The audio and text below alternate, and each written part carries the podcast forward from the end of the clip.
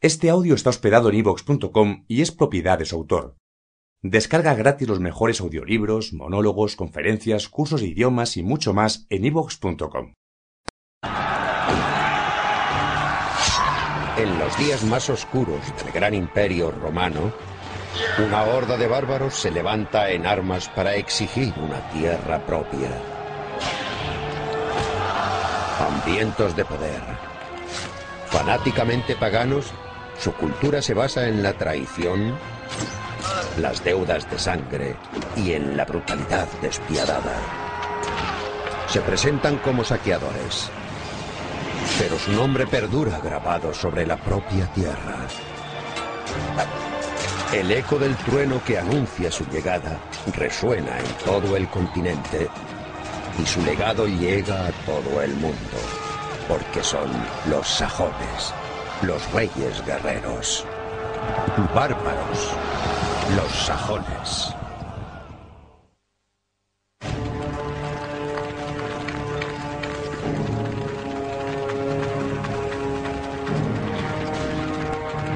A finales del siglo IV, un salvaje grupo de mercenarios bárbaros asolan los confines del norte de Europa. Son los sajones.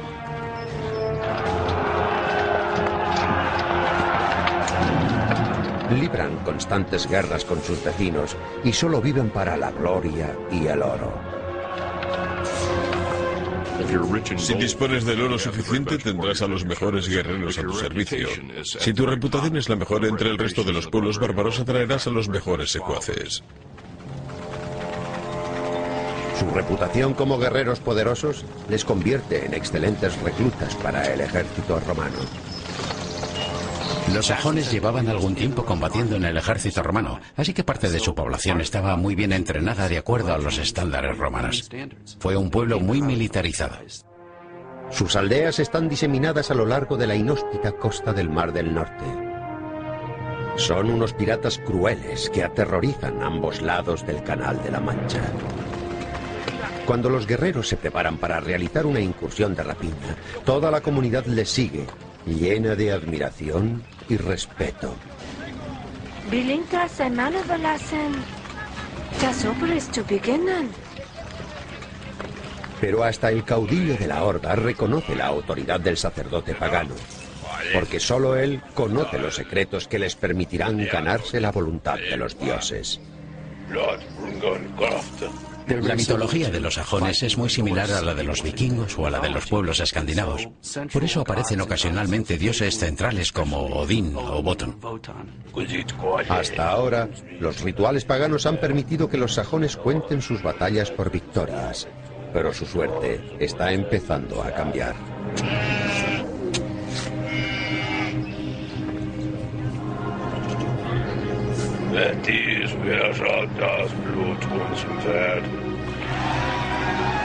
Aunque creen que los sacrificios animales animan a los dioses a aplastar a sus enemigos, nada puede ayudarles contra las fuerzas de la naturaleza, porque las inundaciones están anegando sus tierras. Las zonas de costa se vieron arrasadas por tormentas y maremotos y el cambio climático tuvo un gran efecto en ellas. El agua acabó con muchos de los asentamientos costeros que florecieron en los siglos III y IV y que desaparecieron a finales del siglo IV. Cuando sus pueblos desaparecen bajo el mar, los sajones deben recoger sus cosas y emigrar. Y pasan a un continente lleno de bárbaros que se mueven de una parte a otra.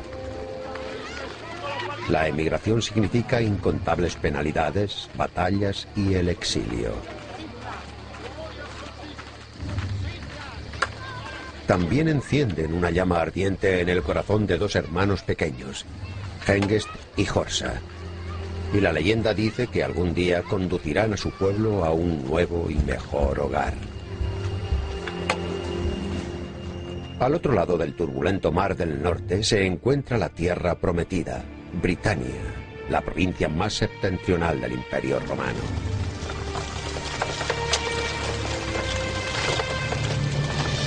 Durante 400 años, los romanos han gobernado Britania con mano de hierro. Pero cuando los bárbaros atacan a la propia Roma, los romanos deciden abandonar la isla. Miles de soldados deben regresar para defender el interior del imperio, dejando a los britanos solos para enfrentarse a un terrible peligro. No solo se peleaban entre ellos, también sufrían la amenaza de los pueblos depredadores que les rodeaban, en particular de los pictos del norte y de los irlandeses de Irlanda, dos pueblos que estaban saqueando Britania. Los bárbaros pictos saquean una y otra vez las villas de estilo romano en las que vive la aristocracia britana. Los pictos son unos feroces guerreros procedentes de Escocia que, según Quintas, un monje del siglo VI, atacaron con saña a los britanos. Los bárbaros nos empujan hasta el mar. El mar nos empuja hacia los bárbaros. Podemos elegir entre dos tipos de muerte, o ahogados o masacrados. Son muy pocas las tropas romanas que quedan en la isla para protegerles, y cuando los britanos solicitan más soldados a Roma, esta se niega a ayudarles.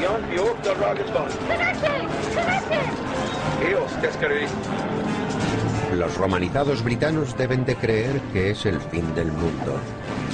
Las hambrunas asolan los campos y estalla la guerra civil. Los britanos se hicieron con el control del ejército, del gobierno y de todos los resortes de poder que les habían proporcionado los romanos. Y lo que todos se preguntaban era si serían capaces de asumir el poder. Finalmente se demostró su falta de pericia militar. Un soldado superviviente corre para informar de la última derrota a los nobles britanos. Desesperada y confusa, la aristocracia está ahora controlada por un hombre ambicioso. Se llama Vortigern. Vortigern era una figura envuelta en sombras porque su nombre ha llegado a nosotros a través de crónicas tardías. Era conocido como el tirano Superbus, el tirano más arrogante, pero es probable que fuera un rey que ejercitara algún tipo de dominio sobre gran parte de la isla. Vortigern propone una solución muy romana al problema de los pictos. Buscar soldados mercenarios.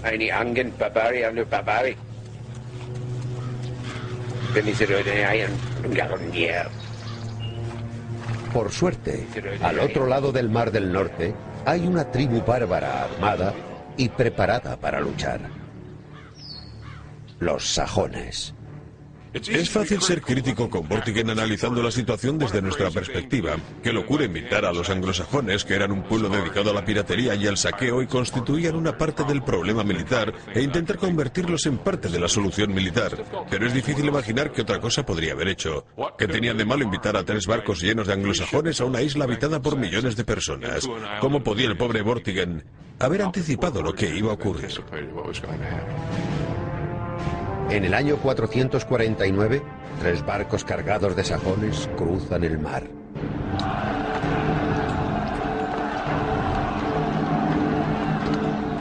Los pictos se encuentran con los sajones junto a un antiguo baluarte romano. Los hermanos Hengest y Horsa, convertidos ya en auténticos señores de la guerra, capitanean a los sajones. Estamos hablando de una migración de hombres, una migración de guerreros, de individuos que ya habían sido entrenados por los romanos y que había combatido junto a los romanos, y que probablemente iban equipados de una forma muy similar a la del ejército romano. Eran unos hombres que sabían combatir. Al igual que los romanos, los sajones avanzan protegidos por escudos. Los pictos, en cambio, se lanzan a la batalla en total desorden.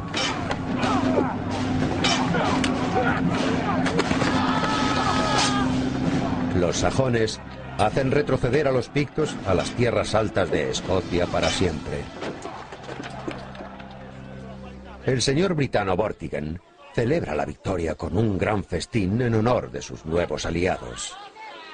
Pero compartir mesa con los sajones disgusta a sus nobles.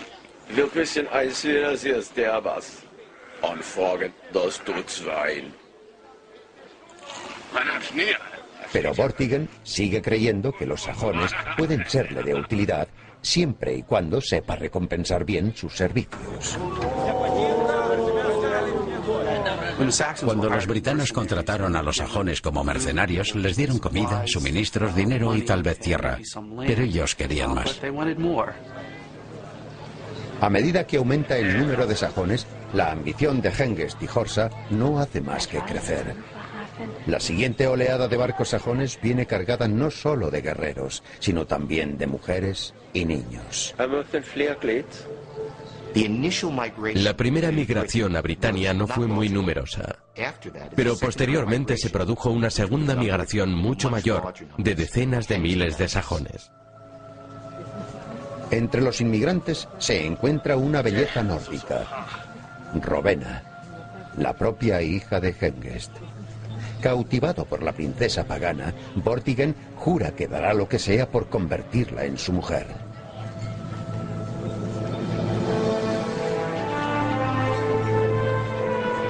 Hengest exige una dote espectacular para concederle la mano de su hija. Todas las tierras que rodean el promontorio sureste de Britania, la región ahora conocida como Kent.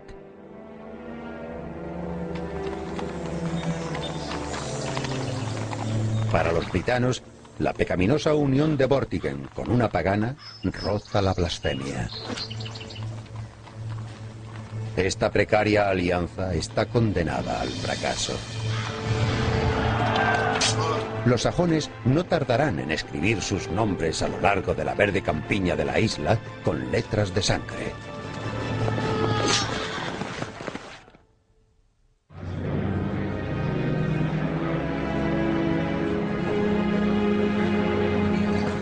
Wo ist das Fleisch?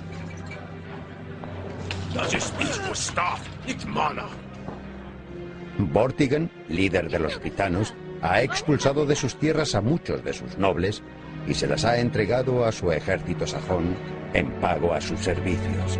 Y lo que es aún peor, ha tomado una novia pagana. Los britanos eran cristianos y lo eran desde hace más de 100 años. Eran los herederos de una cultura cristiana y romana. Y los sajones eran un pueblo muy diferente a ellos, tanto étnica como culturalmente. Los sajones son descritos como bárbaros, no muy diferentes a los animales. Son descritos utilizando imágenes de animales y con frecuencia les comparan con perros y salvajes.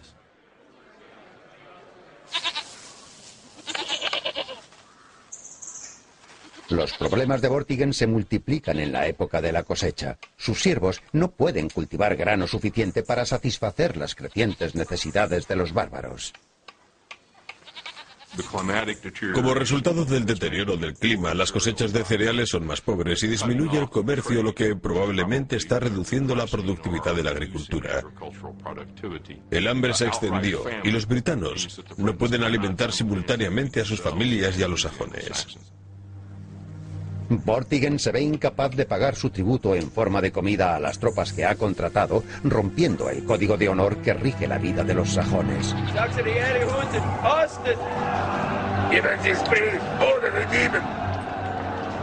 Es un mundo en el que toda afrenta debe ser vengada. ¿Qué ocurre cuando un mal rey no recompensa a sus seguidores y en vez de ofrecerles riquezas, les agravia? En ese caso, lo único que puede esperar el mal rey es venganza. Porque un hombre no sería un hombre si no puede vengarse. La venganza sajona es feroz e inmediata.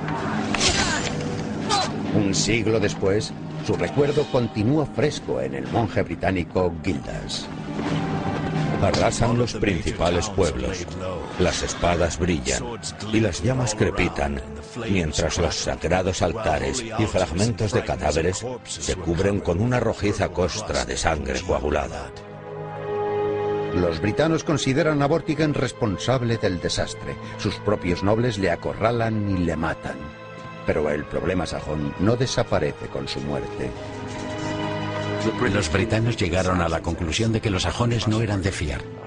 Les consideraban astutos y eso provocó una larga serie de conflictos, no solo militares, sino también sociales. Las represalias se prodigaron en ambos bandos. Incluso el gran guerrero sajón Horsa, hermano de Hengest, muere en el campo de batalla. Finalmente, Hengest solicita una tregua. Las negociaciones se desarrollan en la llanura de Salisbury, bajo las impresionantes piedras de Stonehenge. La leyenda asegura que los britanos se presentan desarmados para apostar por la paz, una vieja y honorable costumbre. Una costumbre que no rige para los sajones. Los sajones llevan ocultas en sus botas unos cuchillos de hoja larga, la temible espada sajona.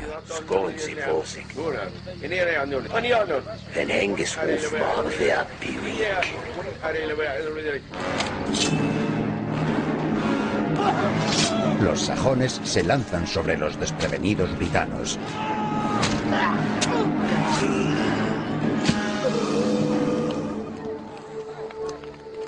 En la noche de los cuchillos largos, como fue conocida esta jornada, Hengest acaba con la resistencia britana. Creo que Hengest es el personaje más fascinante de las historias de la migración. El hombre que traiciona, el hombre que capitanea a su pueblo, el hombre que de alguna forma emerge como una figura poderosa en quien todos confían a pesar de sus traiciones. Es el fundador de la estirpe anglosajona en Inglaterra. Se dice que Hengest gobernó en Kent durante 30 años antes de morir de causas naturales en el año 488. Pronto llegaron otros jefes sajones buscando su oportunidad. Enseguida se formaron muchas bandas de guerreros sajones y unidades militares sajonas que buscaban tierras por su cuenta y riesgo para su capitán. Recorren la isla buscando un nuevo hogar. La aristocracia britana huye a las tierras altas que rodean la costa occidental de la isla. Los britanos que viven allí serán conocidos como Quells, galeses, una palabra sajona que significa desconocido.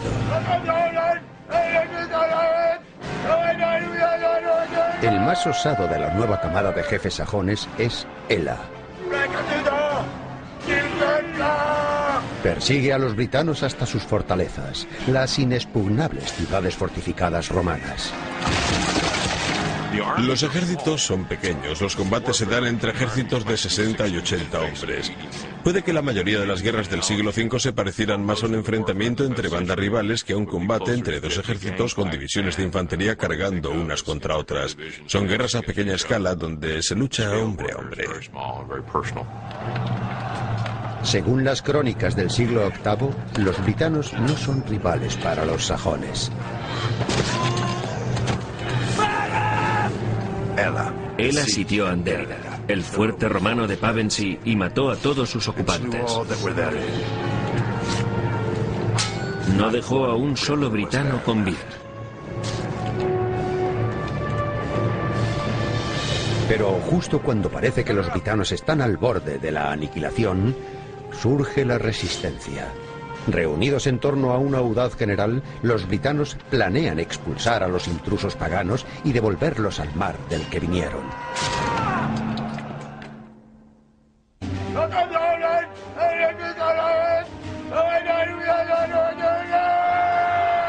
En el año 491, el temible jefe sajón Ela persigue a los britanos hasta sus fuertes, situados en la cornisa occidental de la isla, y los aniquila.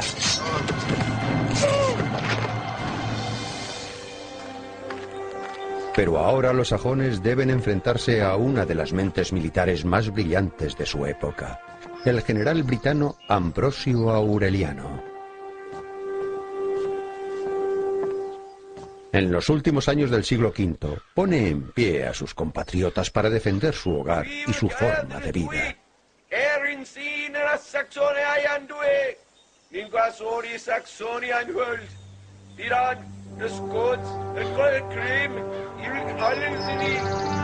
Según la leyenda, Ambrosio cuenta con la ayuda de un intrépido guerrero que, con el paso del tiempo, sería conocido como Arturo. No tenemos ninguna prueba contemporánea que nos demuestre la existencia del rey Arturo como una figura histórica. Puede que existiera. Lo que no hay duda es que existió en la mente de los britanos como el líder de su resistencia contra los sajones. Arturo es un mito imperecedero, un mensaje inmortal, pero es también un mito y un mensaje muy especial para los britanos en este periodo tan oscuro de su historia. Los britanos deciden resistir hasta el final en una vieja fortaleza romana situada en una colina llamada Monte Badon, que muchos historiadores consideran que es la actual Bath.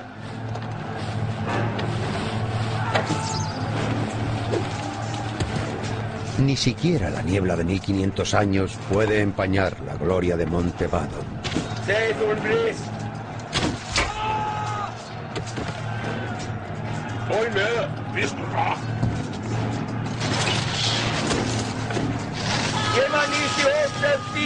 Romper las defensas britanas casi agota a los sajones.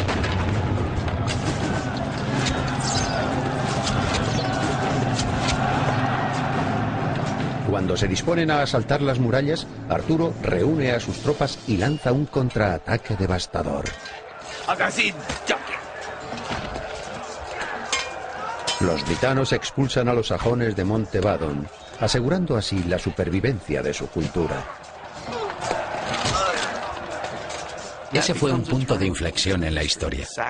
Los britanos detuvieron durante algún tiempo el dominio sajón en Inglaterra y disfrutaron de un periodo de paz. Y fue en ese periodo de paz cuando su mitología proyecta la figura de Arturo, el vencedor de Monte Badon, como el creador de la era de Camelot. La isla queda dividida. Los britanos se quedan con Gales y el oeste de la isla, y los sajones con el este. En el lado sajón nacen y caen más de 30 reinos, cada uno de ellos buscando su supremacía. Hasta que de Bernicia surge un jefe sajón decidido a hacerse con el control de todas las tierras del norte. A principios del siglo VII, Ethelfrid domina a muchos de los jefes sajones y saquea sus tesoros, sus cosechas y especialmente sus mujeres.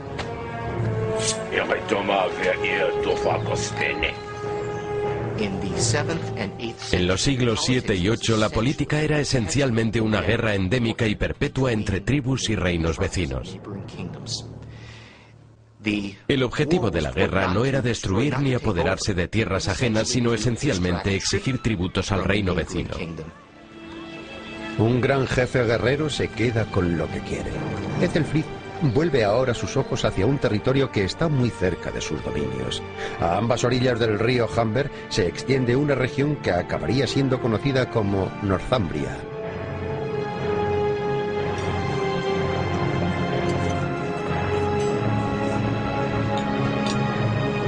La familia real de Northumbria se sienta a la mesa sin saber que su mundo está a punto de desmoronarse.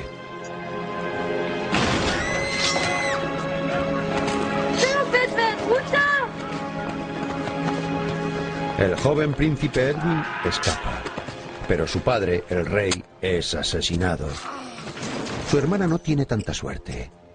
Ethelfrid la reclama como esposa con la esperanza de garantizar su derecho al trono. Los reyes no eran más que unas personas que descendían de alguien que había sido rey y que hacían valer su derecho al trono generalmente por medio de la violencia, obligando a todos los demás que querían también acceder al trono a reconocer su preeminencia. Durante más de una década, Ethelfrid persigue a Edwin de reino en reino, apoderándose de nuevas tierras en su intento de eliminar a su rival. De alguna forma Edwin sobrevive y se convierte en un adulto, pero su vida ha quedado marcada por el exilio y el peligro constante. Creo que si la muerte es una presencia constante en tu vida y vives permanentemente bajo la amenaza de la violencia o de la muerte, puedes llegar a pensar con más claridad acerca de lo que de verdad es importante para ti.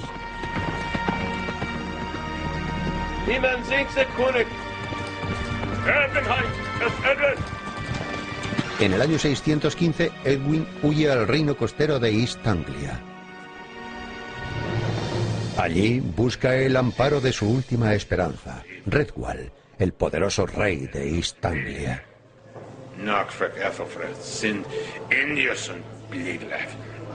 Se sienta con su mujer y su hija en una espléndida sala que contiene todos los objetos más queridos por los sajones.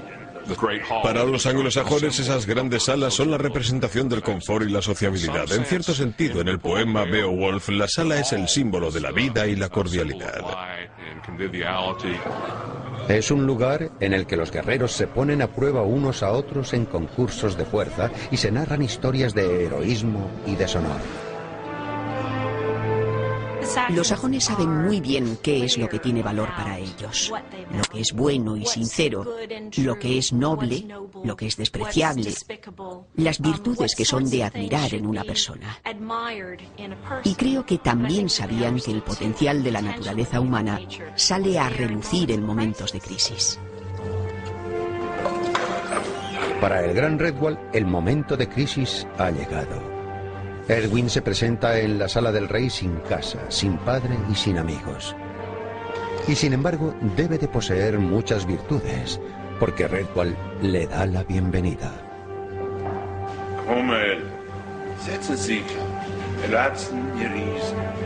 Pero la lealtad del rey no tardará en ser puesta a prueba, porque dar cobijo a Edwin le sitúa en conflicto directo con el despiadado rey de Northumbria, Ethelfrid.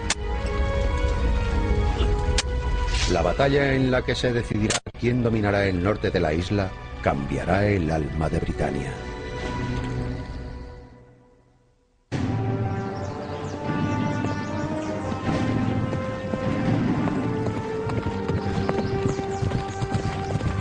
Redwall, el noble rey de East Anglia, acepta dar refugio al joven príncipe exiliado Edwin. Pero Edwin tiene un peligroso enemigo.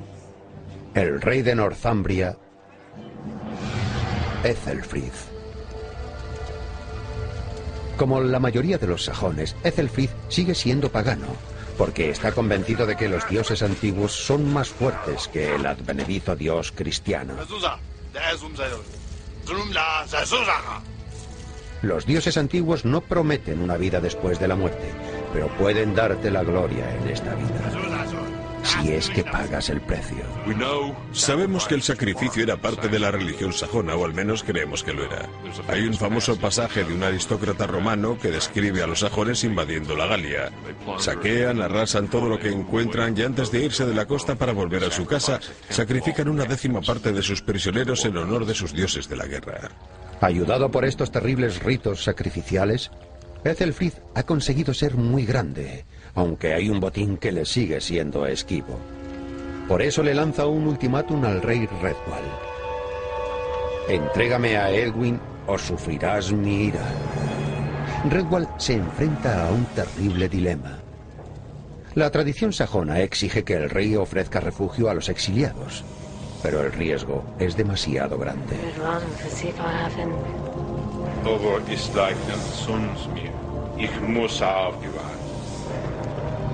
Redwall decide entregar a Edwin y lavarse las manos. Pero su mujer tiene un plan diferente. Está en juego el honor de la familia. No es una cuestión de amor, no es una cuestión de sentimientos personales, es una cuestión de honor. Y una deuda de honor no es tan fácil de perdonar. Esa cultura está imbuida de un sentido del sacrificio. Creen que merece la pena elevarse por encima de los motivos más nimios para hacer algo que al final es digno de ser celebrado. La mujer de Redwell le recuerda que la derrota de Ethelfrid acrecentará su propia fama y su honor, y así su hijo podrá reclamar el trono de Northumbria. Una vez que ha tomado una decisión, Redwall actúa con rapidez y lanza su ataque antes de que la noticia de su plan llegue a oídos de Ethelfrid.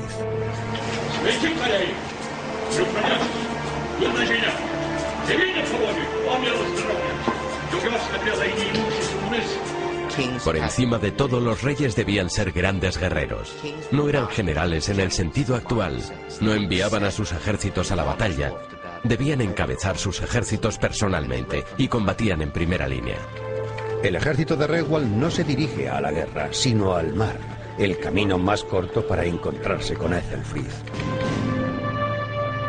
El ejército de Redwall navega casi 300 kilómetros hasta llegar al estuario del río Trent. En la orilla del río Idle, un afluente del Trent, espían el campamento de Ethelfrid. Los hombres de Redwall atacan por sorpresa al ejército de Ethelfrid.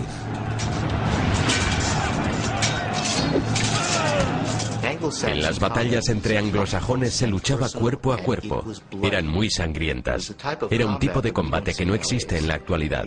Antes no disparabas contra el enemigo con un rifle de larga distancia de forma que ni siquiera sabes si le has dado o no. Lo que se hacía era luchar cuerpo a cuerpo. El inesperado ataque de Redwall provoca el caos en el ejército de Ethelfrith. Después de casi un cuarto de siglo de dominio implacable, Ethelfrith y sus hombres sufren una derrota aplastante. Aunque tu señor haya muerto, sigues luchando. No puedes abandonar el campo de batalla. Quienes lo abandonan, aún después de la muerte de su señor, merecen la mayor de las repulsas. Se supone que deben entregar su vida por él. Nadie ha pagado un precio más alto por su honor que Redwall.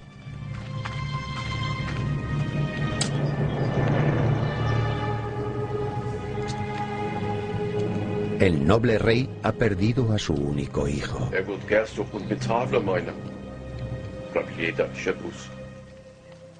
En su lugar, Redwall nombra a Edwin rey de Northumbria.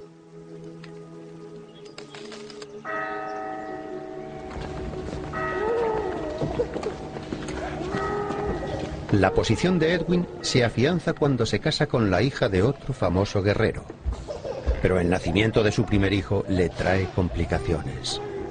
Su mujer es cristiana, una fe poco extendida entre los sajones. Algunos sajones veían a Jesucristo como otro Dios, un Dios que quizá podía ofrecerles la victoria en el campo de batalla. Ese es el motivo que impulsó a algunos reyes sajones a convertirse al cristianismo en una época de crisis y fracasos militares. Deseoso de conseguir victorias en el campo de batalla, Edwin se convierte al cristianismo en el año 627.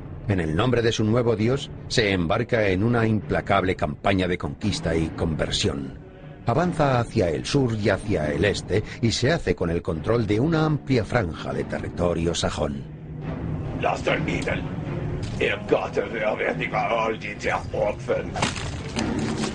Para los sajones, Cristo era un guerrero que había desafiado a la muerte y había triunfado sobre ella. Por eso lo consideraban la encarnación de la virilidad y la virtud. Los hombres de Edwin derriban altares paganos y ofrecen el bautismo. Miles de sajones responden a su llamada y se convierten a la nueva fe de su soberano. No es una conversión provocada por la fe. Lo que hacen es aceptar el poder de un nuevo Dios. El tipo de Dios en el que creían la mayoría de sajones era un Dios de poder, un Dios majestuoso. Pero los dioses antiguos no mueren tan fácilmente y a veces contraatacan.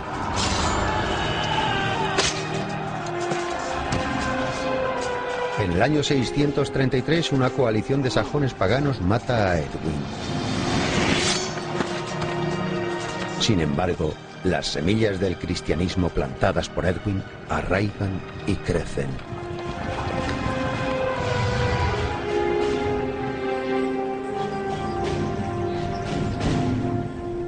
El destino del benefactor de Edwin, el poderoso guerrero Redwall, se perdió en las brumas del tiempo. Pero en el año 1939, algunos de sus secretos empiezan a revelarse gracias a un extraordinario descubrimiento arqueológico, Saturn Hu. En Saturn Hu tenemos una nave enorme, una cámara construida dentro de la nave y un hombre que yace en esa cámara rodeado de ricos tejidos y de objetos de todo el mundo.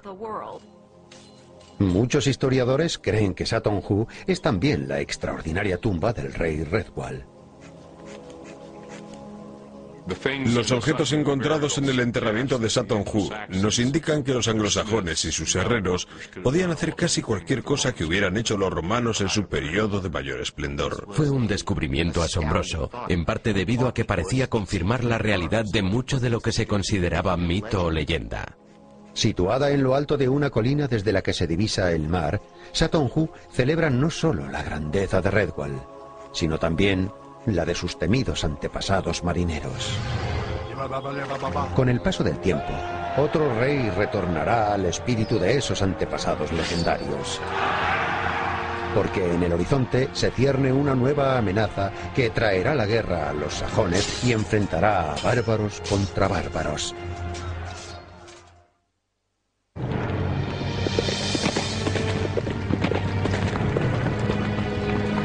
En el siglo VII, el rey Edwin de Northumbria convierte a los sajones al cristianismo. Sin embargo, a su muerte, su pueblo continúa envuelto en luchas intestinas, en un interminable ciclo de rivalidad dinástica. Ahora, una fuerza del exterior amenaza con poner un final sangriento a la sociedad que han creado. Los paganos vikingos zarpan de Dinamarca y atacan la costa este de Britania.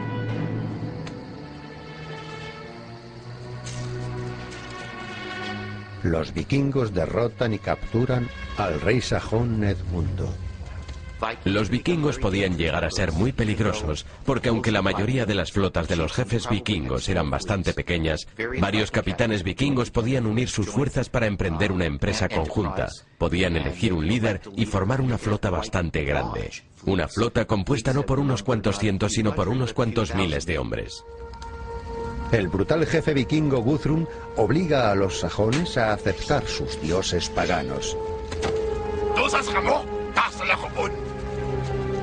En el último tercio del siglo IX los vikingos se dieron cuenta de lo militarmente débiles que eran algunos reinos anglosajones y de lo divididos que estaban. El rey Edmundo carecía del poder militar necesario para derrotarles. El rey Edmundo intenta valientemente resistir al nuevo orden y paga un precio terrible por su atrevimiento.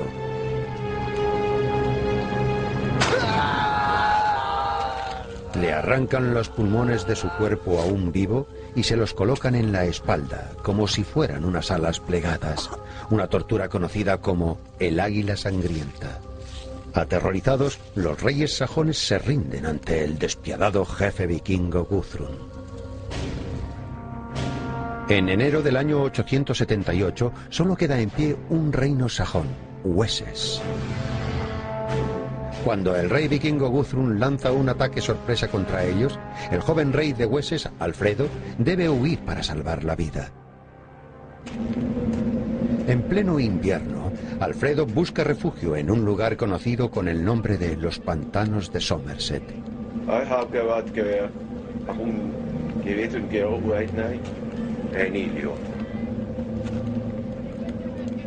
Alfredo organiza la resistencia junto a un pequeño grupo de nobles, pero es este sajón de aspecto frágil quien parece el menos adecuado para dirigir a sus hombres.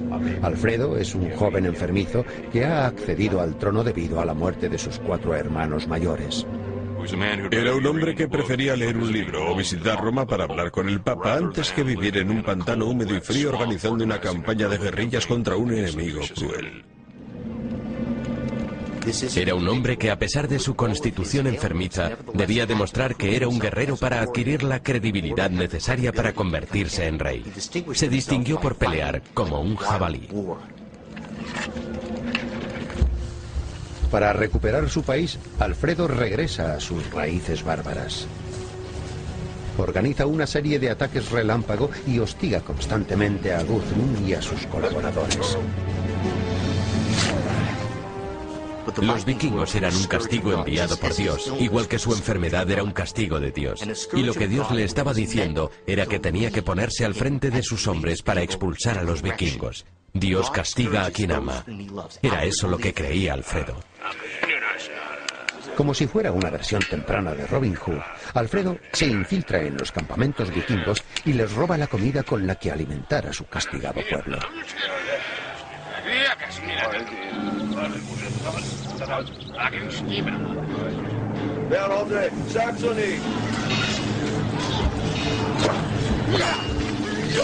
Sus incursiones sirven de inspiración a emocionantes narraciones que hablan de un romántico joven rey que burla a las malvadas fuerzas de Guthrum y sus vikingos.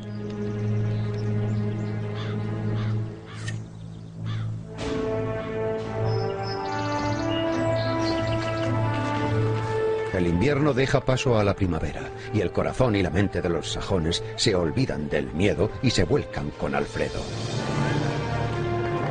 Su heroica resistencia en los pantanos, su sorprendente transformación guerrera, el amor, la alegría y el alivio que sintieron los anglosajones por tener un líder que había resultado victorioso en unas circunstancias muy difíciles, todas esas circunstancias permitieron a los anglosajones plantar cara a la invasión vikinga. Alfredo celebra una reunión secreta en un monumento histórico conocido como la Piedra de Egberto para saber qué nobles están dispuestos a combatir a su lado. Alfredo estaba destinado a marcar la diferencia. Él sabía que lo que quería conseguir era muy complicado de realizar, pero ¿por qué no intentarlo? ¿Por qué no intentar convertirte en la inspiración de tu pueblo? Gracias a la energía de Alfredo, los sajones cobran confianza y deciden enfrentarse a sus enemigos para exigir a los bárbaros vikingos que les devuelvan su país.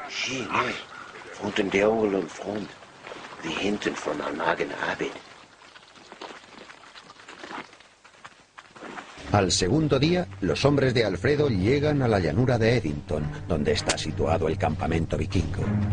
Aser, amigo y biógrafo de Alfredo, recuerda ese día en todo su esplendor.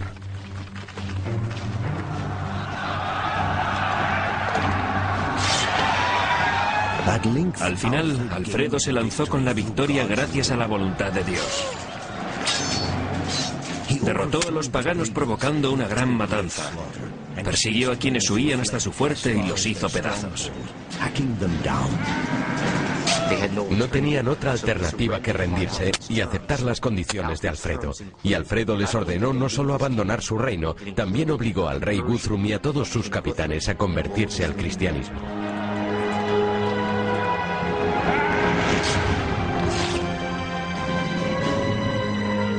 Alfredo es el único rey que queda en Britania y en el año 886 se convierte en soberano del primer reino verdaderamente unificado de los anglosajones. El rey ha demostrado su entereza en la guerra, pero es en la paz donde brilla de verdad. Alfredo creó un nuevo sistema militar. Construyó 30 ciudades fortificadas a lo largo y ancho de todo su reino y desplegó en ellas 27.000 soldados. Cuando los vikingos volvieron a Britania en el año 890, descubrieron una tierra transformada, con defensas sólidas y un ejército bien entrenado, con una gran movilidad y preparado para repeler cualquier ataque.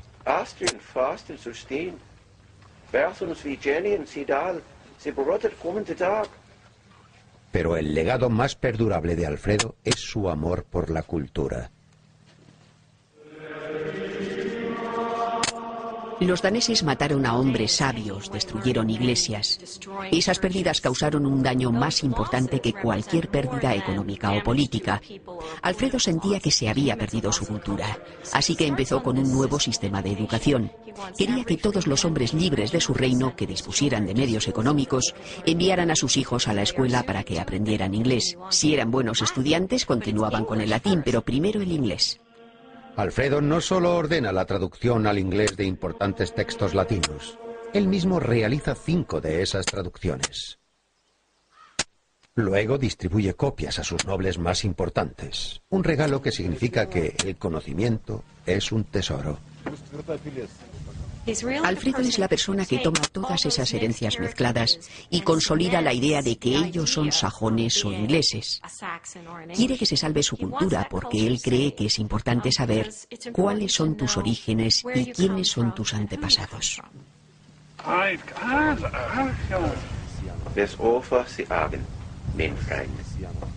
Puede que sea este el motivo que hace que Alfredo sea el único monarca inglés conocido como el Grande.